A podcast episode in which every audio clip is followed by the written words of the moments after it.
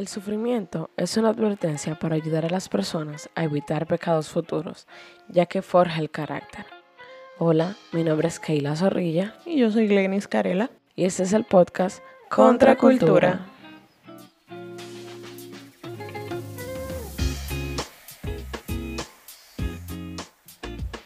Muy buenas tardes, queridos oyentes. Dios les bendiga a cada uno de ustedes. Esperamos que estén bien en sus casitas y que Dios en su misericordia derrame salud, paz, tranquilidad en ustedes y sus familias. Hola Keila, ¿cómo estás? Estoy bien, estoy un poquito ansiosa y cansada, la verdad, pero gracias a Dios hay salud y estamos bien en él. ¿Nos das un breve resumen de lo que hicimos o lo que vimos la semana pasada? La semana pasada estuvimos eh, iniciando la serie de Job y vimos dos de las siete verdades que íbamos a aprender de él. Es importante que si no escuchaste el episodio anterior, pues tomes una pausa y escúchalo. Y si ya lo escuchaste y no recuerdas muy bien, de todas formas aquí estaremos dándote un resumen. La primera verdad que vimos fue tomar a Dios en serio porque Él nos toma en serio nosotros. Y la segunda verdad es que en nuestra vida no importa qué ni cuánto tenemos, sino con quién contamos. Amén. Hoy vamos a hablar mm, de la verdad número 3 y para esto vamos a introducir o vamos a, ir a la segunda división del libro de Job. La semana pasada vimos la primera división y eh, esta segunda división se encuentra en los capítulos del 3 al 37 de Job. O sea, abarca generalmente casi todo el libro. Y esta división se llama Job y sus amigos, ya que en estos capítulos aparecen estos personajes que vienen a visitar a Job, a visitar eh, de forma grata, no sabemos, pero realmente se, se volvió una visita ingrata, ya que estos amigos comenzaron a cuestionar a Job y comenzaron a decir, o, o ellos estaban realmente convencidos de que el mal que había venido sobre Job era consecuencia de un pecado y ellos estaban insistiendo para que Job dijera qué fue lo que hizo porque ellos no podían entender. Y un versículo muy famoso del libro de Job se encuentra en esta, bueno, en el capítulo anterior, pero se, se, puede usar para esta división y está en Job capítulos 2 del 9 al 10 y dice, entonces le dijo su mujer, ¿aún retienes tu integridad? Maldice a Dios y muérete. Y él le dijo, como suele hablar cualquiera de las mujeres fatuas, has hablado. ¿Qué? ¿Recibiremos de Dios el bien y el mal no lo recibiremos? Y de este versículo sacamos la tercera verdad y esta es, aunque no estemos de acuerdo con nuestros amigos y familiares, no les hagamos a un lado. Muchas veces no es lo que te digan, sino quién te lo diga. A veces estamos pasando por momentos difíciles que esperamos de las personas más allegadas a nosotros, de nuestros familiares o de nuestros amigos, palabras de aliento, palabras de consuelo, pero recibimos algo totalmente diferente. En este caso fue la mujer de Job. Vemos como ella lo exhorta, le exige, le demanda eh, maldecir a Dios por esta situación que ya tenía. Y él sigue confrontando el mal. Recibiremos de Dios el bien y el mal no lo recibiremos. Sabemos que realmente Job era un hombre íntegro y pudo confrontar este mal aún de su propia esposa. Y eso me, me hace pensar en, en una pregunta. ¿Cuál es mi actitud con los demás cuando yo soy el que está en prueba? Como decías, Keila, Job enfrenta a su mujer y de una forma sabia, de una forma prudente, él le dice, o sea, mujer, tú estás hablando como cualquier mujer fatua. ¿Acaso recibiremos de Dios el bien y el mal no lo vamos a recibir? Nosotros podemos adoptar tres actitudes cuando nosotros estamos en prueba y los demás me están atacando. Yo puedo resignarme a simplemente, bueno, esas personas no entienden lo que yo estoy sufriendo, no entienden lo que yo, por lo que yo estoy pasando, me va a dar, me da lo mismo lo que digan o lo que me vengan a aconsejar. Otra cosa que puedo hacer es confrontarlo o reprocharlos. Y lo último, que es lo más aconsejable, es inspirarlos a cambiar. En este caso, Job sí confronta a su, a su mujer y le dice, óyeme, tú estás hablando como cualquier mujer fatua, pero también lo, lo inspira a cambiar. Le dice, óyeme, de Dios debemos recibir, recibimos el bien de Dios, ¿acaso no podemos recibir el mal también de Él? Y eso es una actitud que se logra cuando nosotros tenemos una relación estrecha con Dios, cuando nosotros comprendemos que Dios está con, o sea, que Dios tiene absoluto control de todo y que Él tiene en sus manos nuestras vidas y que lo que Él permite en nuestras vidas va a ser para nuestro bien. Si eso no lo tenemos claro, esa actitud va a ser muy difícil de tenerla. De igual forma pensemos, ¿cuál es nuestra actitud cuando es otro que está en prueba? Somos de soporte, damos ánimos y aliento. No se trata de echarle más leña al fuego. Tenemos que procurar que nuestras palabras sean oportunas, sean refrescantes, traigan alivio aquel que tiene la prueba. Como dice Proverbios 16:24, panal de miel son las palabras agradables, dulces al alma y salud para los huesos. Y la cuarta verdad es, por más largos, duros e incomprensibles que sean los procesos, de ellos saldremos fortalecidos. En todo el capítulo 7, 8 eh, hasta el 11 creo del, del libro de Job, Job está describiendo su calamidad y sufrimiento. Y la verdad que yo no me imagino cómo eso suena en hebreo. O sea, como es un libro poético, yo me imagino que suena con rima y de todo. Pero en español, en cualquiera de sus versiones, suena sumamente profundo, Glanis. Yo no sé si se detuvieron a leer y la verdad que Job describe su proceso de una manera súper detallada y cómo él se siente y es algo que veo que es importante. Siempre es importante expresar exactamente cómo nos sentimos. Así es.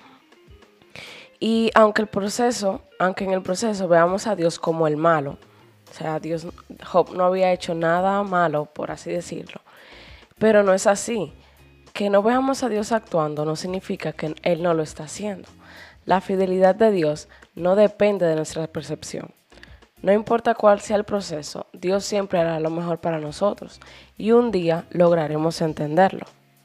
Luego de leer estos diálogos que la entre Job y sus amigos pueden llegar muchas dudas a nuestras mentes. Así como tú dijiste que podemos ver a Dios como el malo, pero no es así. Y uno se queda pensando en, conchale, ¿realmente Dios está siendo justo con Job? Porque tú ves a los amigos de Job diciéndole, no, pero que tú tuviste que hacer algo, estoy parafraseando obviamente, tú tuviste que hacer algo, porque es que cómo va a ser que tú tienes tantas calamidades y tantas cosas que te han sucedido, hay algún pecado que tú no quieres confesar. Y Job defendiéndose diciendo, no, yo no he hecho nada. Entonces uno se queda con esa, esa pregunta, conchale, pero qué injusto es Dios, porque le está haciendo eso a Job. Y popularmente, Glenis, solemos, cuando vemos a alguien que está mal, o sea, que está pasando por algo difícil, por el trabajo o se enferma o lo que sea, solemos cuestionar la integridad de esa persona. Sí. Y decimos, mm, esa persona tiene que estar ocultando algo, ese pastor tiene que estar ocultando algún pecado, porque no es posible que la iglesia se le va haciendo meses y que después se le queme la iglesia. Y asociamos regularmente el mal con el pecado. Sí. Suponemos que si hacemos lo bueno, Dios nos bendice y que si hacemos lo malo, nos maldice y nos castiga. Pero no es así. Y tú, uno, uno solamente tiene que ponerse a meditar en la vida de Cristo. Cristo no hizo nada malo. Y Él vino a este mundo a sufrir y, y sufrió una de las muertes más horrendas que se podrían sufrir en aquel entonces, una muerte de cruz. Era la muerte para que estaba reservada para los asesinos, para las personas que habían realmente hecho cosas horrendas. Entonces, también uno se pregunta, conchale, pero ¿por qué Dios puso a Job a sufrir? ¿Por qué? Para, ¿Por qué? No, uno no, no, no se pregunta para qué realmente. ¿Por qué Dios puso a Job a sufrir tanto si él no hizo nada? ¿Acaso no es injusto de parte de Dios hacer eso? Y una de las preguntas que, que estaba eh, en, un grupo de, estudio bíblico que hicieron justamente, no estaban hablando del libro de Job, pero sí mencionaron esto. ¿Por qué Dios no permite que uno sepa el por qué él, él, está pasando, Él está haciendo las cosas? Y yo quiero saber lo que ustedes piensan. Keila, ¿me puedes decir qué piensas? O vamos a dejarlo de tarea. ¿Por qué Dios no quiere que uno sepa de una vez el por qué están sucediendo las cosas? Yo creo, Glenis, eh, y no quiero responder la pregunta con esto, sino que quiero continuar dejándola abierta. O sea, el ser humano es imposible que pueda ver el todo de las cosas. Yo creo que en nuestro cerebro finito no cabe el entendimiento que Dios, por ser Dios, tiene del universo y de todo lo que acontece en él. Y el mal o el bien son relativos. O sea, para mí puede ser algo malo el perder el trabajo, por ejemplo, pero para una persona que quiere más tiempo con su familia o necesita más tiempo con su familia, necesita despegarse de este mundo, está súper ansioso, ese trabajo lo tenía un, un estrés de vida increíble, puede ser una bendición. Y tenemos que aprender esto de Dios. Dios no tiene una vista direccional o no ve las cosas desde un solo ángulo como nosotros lo hacemos. Él lo ve desde su magnificencia. Me, me, recordaste algo. Eh, con ese ejemplo que diste, la película Parasite. Oh, sí. Eh, hay, una, hay una escena donde hay, cae un aguacero horrible. O sea, llueve a muchísimo. Y la, uno ve cómo la, la parte pobre, o sea, ese aguacero que cayó los dejó sin casa, sin ropa. Inundó todo. Todo se inundó y ellos tuvieron que irse a refugiar en un lugar más alto con todas las personas que habían sufrido eso. Entonces, al otro día vemos los ricos llamándolos a ellos, o sea, llamando a, los que habían pasado por la calamidad. Oigan, ¿ustedes no piensan venir a trabajar? Y, diciendo, ay, qué bueno que llovió, así se limpió la tierra. Se limpió el aire. es increíble. Y no, no queremos burlarnos del mal de nadie. No, no, claro. ni ese es el sentir pero tratemos de ver las cosas desde una perspectiva más amplia. En vez de sentir que cuando nos acontece un mal, Dios está haciendo malo e injusto con nosotros porque no estamos haciendo nada malo, porque estamos siguiendo sus preceptos, estamos siguiendo sus mandamientos. Veámoslo como una bendición. O sea, es un privilegio, como decíamos en el capítulo anterior. Es un privilegio que Dios llame a Satanás y le diga, ¿no has visto a mi siervo Job? Sería un privilegio para nosotros de igualmente que Dios nos pruebe, que Dios nos pase por ciertos procesos, porque sabemos que para Dios utilizarnos necesitamos ser procesados. O sea, nunca vamos a llegar a ser la imagen de Cristo viviente, nunca seremos como Cristo si no pasamos por ciertas pruebas y procesos que nos permiten renunciar a nuestro yo y nos hacen ser más semejantes a Cristo. Y también debemos tener en cuenta de que vivimos en un mundo caído. No vamos a estar exentos de sufrir, no vamos a estar exentos de enfermedades, de pérdidas, de llorar, de sufrir. No. O sea, estamos en un mundo donde reina, reina el pecado, en un mundo donde el príncipe de, de este siglo es el mismo Satanás. Y el hecho de nosotros ser creyentes, el hecho de nosotros tener una relación personal con Dios, el hecho de ir todos los días a la iglesia, bueno, ok, íbamos todos los días a la iglesia, eh, a, un, a un local me refiero. El hecho de yo levantarme todos los días y orar y leer mi Biblia no me va a, o sea, no va a evitar que yo sufra, no va a evitar que yo eh, curse por enfermedades. Lo que sí nos va a ayudar el tener una relación personal con Dios es a enfrentar de la manera correcta el sufrimiento. Dios es injusto, como dice el título de este podcast. No, Dios no es injusto. El problema es que el mundo en el que vivimos decidió darle la espalda al Señor y decidimos todos los días darle la espalda al Señor. Y no es que Dios nos está castigando porque le dimos la espalda, es que simplemente nosotros no hemos comprendido que necesitamos de Cristo y la paga del pecado es muerte, señores. Y es interesante, Glenis. A pesar de que el mal nos acontece porque vivimos en un mundo caído, porque somos humanos y estamos en esta tierra, Dios tiene un propósito glorioso tras todo esto. Amén. Viendo la vida de José, eh, no sé si conocen toda la historia de José. José fue vendido por sus hermanos y al final, al final de la historia, José puede entender o puede ver desde un ángulo más completo todo lo que aconteció.